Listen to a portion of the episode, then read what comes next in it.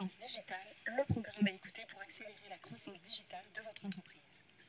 Vous êtes start-upper, patron de PME, e-commerçant ou consultant Découvrez des stratégies de communication digitale efficaces et faciles à mettre en place. Développez votre culture du web et imprégnez-vous des conseils d'acteurs du marketing online pour accélérer votre croissance digitale. Bonjour, je suis Émilie Emer, fondatrice de l'agence Pop Traffic, une agence digitale basée à Paris. Je suis heureuse de vous retrouver pour ce nouvel épisode de Croissance digitale. L'épisode d'aujourd'hui est consacré à la création de sites web. Sept questions à vous poser avant de lancer la création de votre site web ou la refonte de votre site web. Question numéro 1.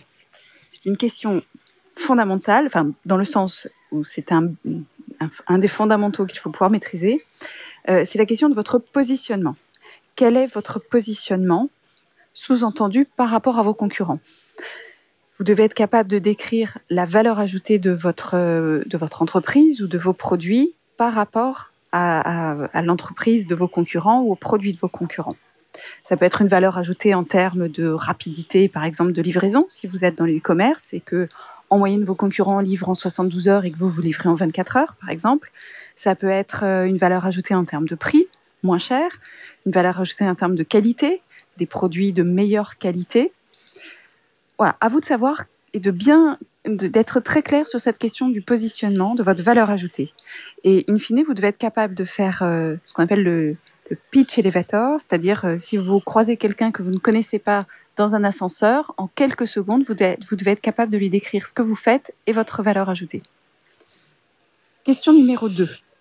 Quels sont mes objectifs en termes de business? Avec le, avec bien sûr avec le nouveau site que vous allez créer ou avec le, site que vous allez refaire. Est-ce que c'est d'augmenter votre chiffre d'affaires en ligne, c'est-à-dire d'avoir des ventes en ligne? Est-ce que c'est d'augmenter le nombre de prospects qui vont vous contacter à travers le site, que ce soit par téléphone, par email, etc., avec une demande de devis? Est-ce que c'est de faire venir dans votre boutique, si vous avez un magasin physique? Bref, quelle est la, la stratégie principale de votre site web en termes de business? Troisième question. Comment allez-vous mesurer euh, la réussite de vos objectifs? Par exemple, si c'est en termes de, chiffre d'affaires, c'est assez simple. Mais il faut vous assurer que vous aurez bien les bons chiffres, les bons tableaux de bord qui vont vous permettre de rapidement, à tout moment, pouvoir suivre où vous en êtes du chiffre d'affaires du mois précédent, du mois en cours, voire de la journée en cours, etc. Euh, donc c'est un point à prendre en compte dès le démarrage de votre site, parce que si vous n'avez pas les bons outils pour mesurer, vous allez être un peu dans le flou, en tout cas pendant la période de lancement, voire quelques mois, pour certains euh, quelques années, parce qu'une fois que c'est lancé, on a du mal à, se relancer dans un gros travail et, et, ajouter des briques au site. Donc pensez à, une fois que vous avez défini quels sont vos, objectifs, business pardon, avec ce nouveau site, comment allez-vous mesurer ces objectifs et donc comment allez-vous mesurer la progression et la performance de votre site?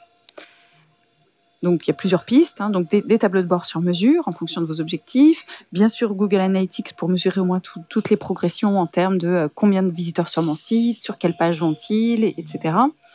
Euh, des, des, listings de prospects. Si on vous appelle par téléphone, soyez sûr de pouvoir tracer tous les appels qui viennent depuis votre site ou en tout cas tous les appels pour lesquels les gens vous disent j'ai vu votre site et je vous appelle, ce qui vous permettra d'évaluer ensuite l'efficacité de votre site.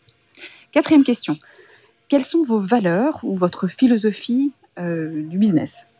Donc les valeurs, là c'est différent du positionnement tout à l'heure. Les valeurs, c'est plutôt est-ce que vous voulez quels mots clés voulez-vous mettre en avant auprès de vos clients?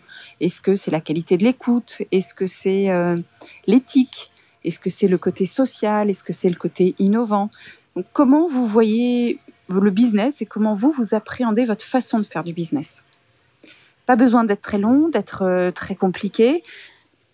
Deux, trois valeurs clés qui sont importantes pour vous. Et in fine, en travaillant sur ces valeurs, vous allez aussi définir quelle image vous voulez donner à travers le site. Et ça va vous aider aussi à définir euh, la charte graphique ensuite de votre site. Est-ce qu'il faut plutôt quelque chose de euh, très blanc, très épuré? Par exemple, si vous mettez en valeur la transparence, euh, le, la, la, clarté, la simplicité d'utilisation de vos produits, euh, ces valeurs peuvent se répercuter sur un, par un design très épuré, très blanc, très simple. Si au contraire, euh, vous mettez en valeur euh, le côté un peu euh, grain de folie, vous, voilà, vous, vous, êtes dans le domaine créatif, vous voulez mettre en valeur un grain de folie, vous pouvez vous lâcher sur du design un petit peu fantaisiste, un petit peu original, rien de trop fantaisie. Voilà, faut, faut rester euh, dans le business, mais vous pouvez vous lâcher un petit peu plus, mettre plus de touches de couleur, euh, voire mettre des petites fleurs euh, selon votre domaine d'activité. Euh, voilà, donc le choix de vos valeurs va déterminer aussi l'image que vous allez donner et donc va se traduire ensuite in fine dans votre charte graphique. Cinquième question. Là, on arrive sur une question plus concrète. Quel visuel allez-vous pouvoir utiliser sur votre site? Par exemple, si vous vendez des produits, c'est un site e-commerce, est-ce que vous avez bien les photos de tous vos produits? Est-ce que ce sont bien des photos que vous avez le droit d'utiliser? Pas les photos de votre fournisseur euh, sans qu'il vous ait donné l'autorisation, par exemple. Euh, Est-ce que ce sont des photos qui sont assez vendeuses? J'ai vu des tonnes de sites, mais vraiment beaucoup, euh, où les, les, gens mettaient des photos de leurs produits qui ne donnaient pas du tout envie d'acheter les produits. Je me rappelle notamment d'une personne qui avait mis un, qui voulait vendre des, petits paquets de bonbons, d'élastiques, de petits, de petits crayons, donc des petits gadgets pour enfants, pour faire simple. Et il avait pris des photos euh, où l'objet était très petit sur, sur avec un, fond très large, donc on voyait à peine l'objet. Et qui plus est, ces objets étaient dans des sacs plastiques. Donc imaginez euh, huit petits crayons dans un sac plastique euh, très gros et lui-même le sac plastique tout petit dans l'image par rapport au, fond, au fond du reste de la photo ça ne donnait pas du tout envie. Donc c'est important de savoir si vous avez bien toutes les bonnes images, donc des, images qui présentent bien vos produits, qui donnent envie et que vous avez le droit d'utiliser. Si vous êtes dans le domaine euh, de la prestation de service, par exemple, est-ce que vous avez des, photos de vous, au moins une que vous pouvez mettre parce que c'est important de pouvoir se présenter sur votre site, euh, voir des photos de votre bureau ou du, quartier dans lequel vous êtes. Cherchez aussi des photos libres de droit, euh, donc vous avez le droit d'utiliser sur des, sur des banques de données euh, en ligne, sur Google, vous en trouverez pas mal, euh, Photolia, Pixabay, etc. Euh, et ce sont des photos que vous avez le droit d'utiliser. Faites des recherches avec vos mots-clés pour euh, trouver, euh, je sais pas, si vous êtes euh, une équipe de trois dans un bureau, bah, vous pouvez faire photo, bureau, équipe, par exemple, et vous trouverez des, des photos. Choisissez-en quelques-unes que vous aurez sous le coude, comme ça, pour la création de votre site. Sixième question. Une fois qu'on a travaillé le côté des visuels, on passe au texte. Qui va rédiger les textes de votre site? Donc, il y a, deux types de textes à, à, différencier. Il y a les textes des pages génériques, par exemple, qui sommes-nous, nos prestations, nos activités, notre philosophie, etc. Est-ce que c'est vous qui allez les rédiger? Est-ce que c'est quelqu'un d'autre de votre équipe? Est-ce que vous avez besoin de faire appel à un prestataire pour rédiger ces textes? Le prestataire pouvant être l'agence euh, ou, le webmaster avec lequel vous allez travailler, mais dans ce cas-là, il faut lui dire à l'avance, ou sinon vous pouvez trouver un prestataire euh, dédié. Il y, a, il y, a, plein de, de, de freelances qui font de la rédaction comme ça, qui peuvent vous aider. En tout cas, posez-vous cette question en amont. C'est pas une fois que le site est fait que vous allez vous dire ah mince j'ai pas de texte et vous allez mettre des petits textes à la va-vite qui seront pas à la hauteur de ce que de ce que vous voulez faire avec votre site. Deuxième type de texte à préparer sont les textes, notamment dans les sites e-commerce, qui présentent vos produits. Euh, alors, il y a parfois la tentation, si vous travaillez avec des fournisseurs, de récupérer leurs textes. C'est une mauvaise idée pour deux raisons. Euh, tout d'abord, parce qu'en général, c'est des textes qui ne sont pas bien travaillés pour le client final. Les fournisseurs travaillent en B2B, donc avec des professionnels, et ils se contentent de donner quelques infos euh, techniques sans, sans en faire plus.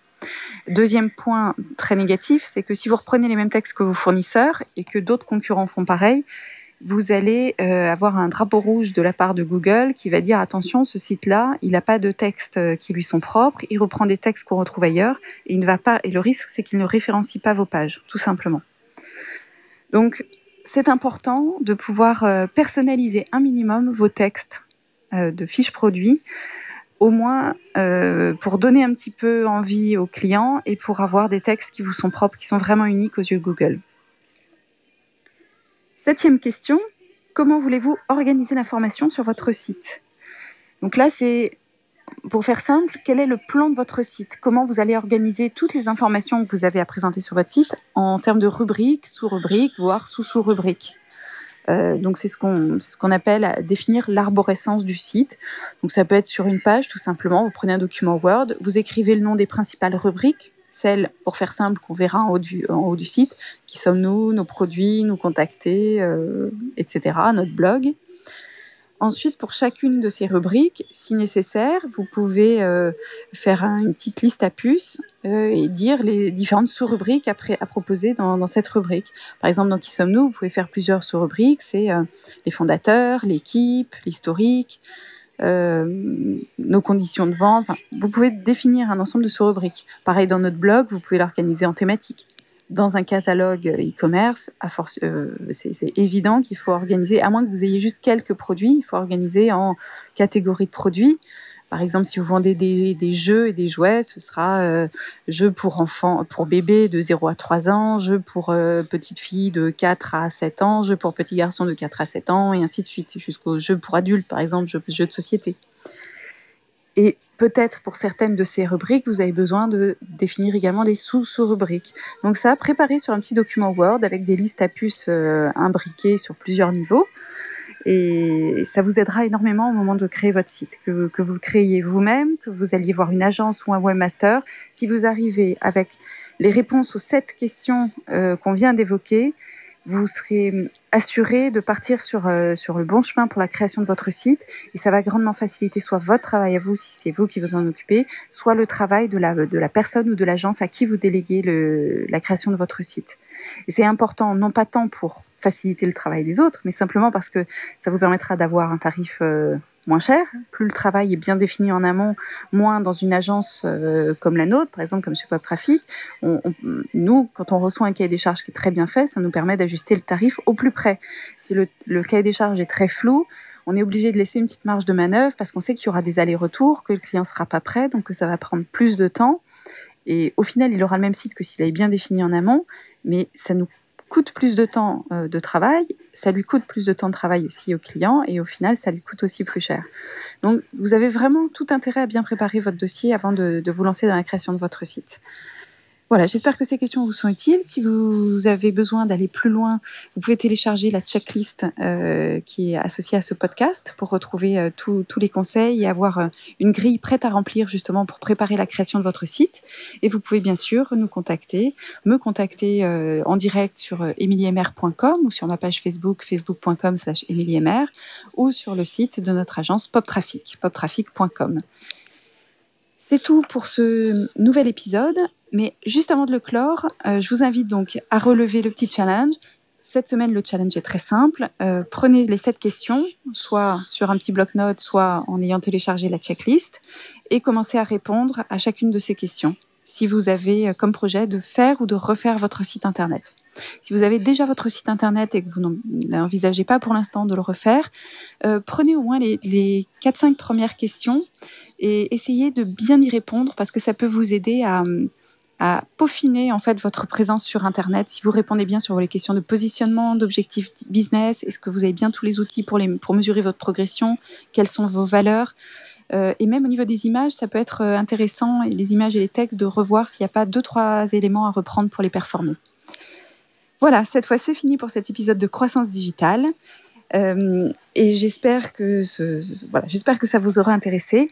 N'oubliez pas que si vous ne l'avez pas déjà fait, vous pouvez vous rendre sur le site croissancedigitale.com pour télécharger le petit kit de croissance digitale que je vous ai préparé, un ensemble de ressources gratuites, euh, utiles pour, euh, pour développer votre business online. On, online. Pardon. C'était Émilie Emer, agence Pop Traffic, et je vous retrouve bientôt pour un prochain épisode de Croissance Digitale. Au revoir.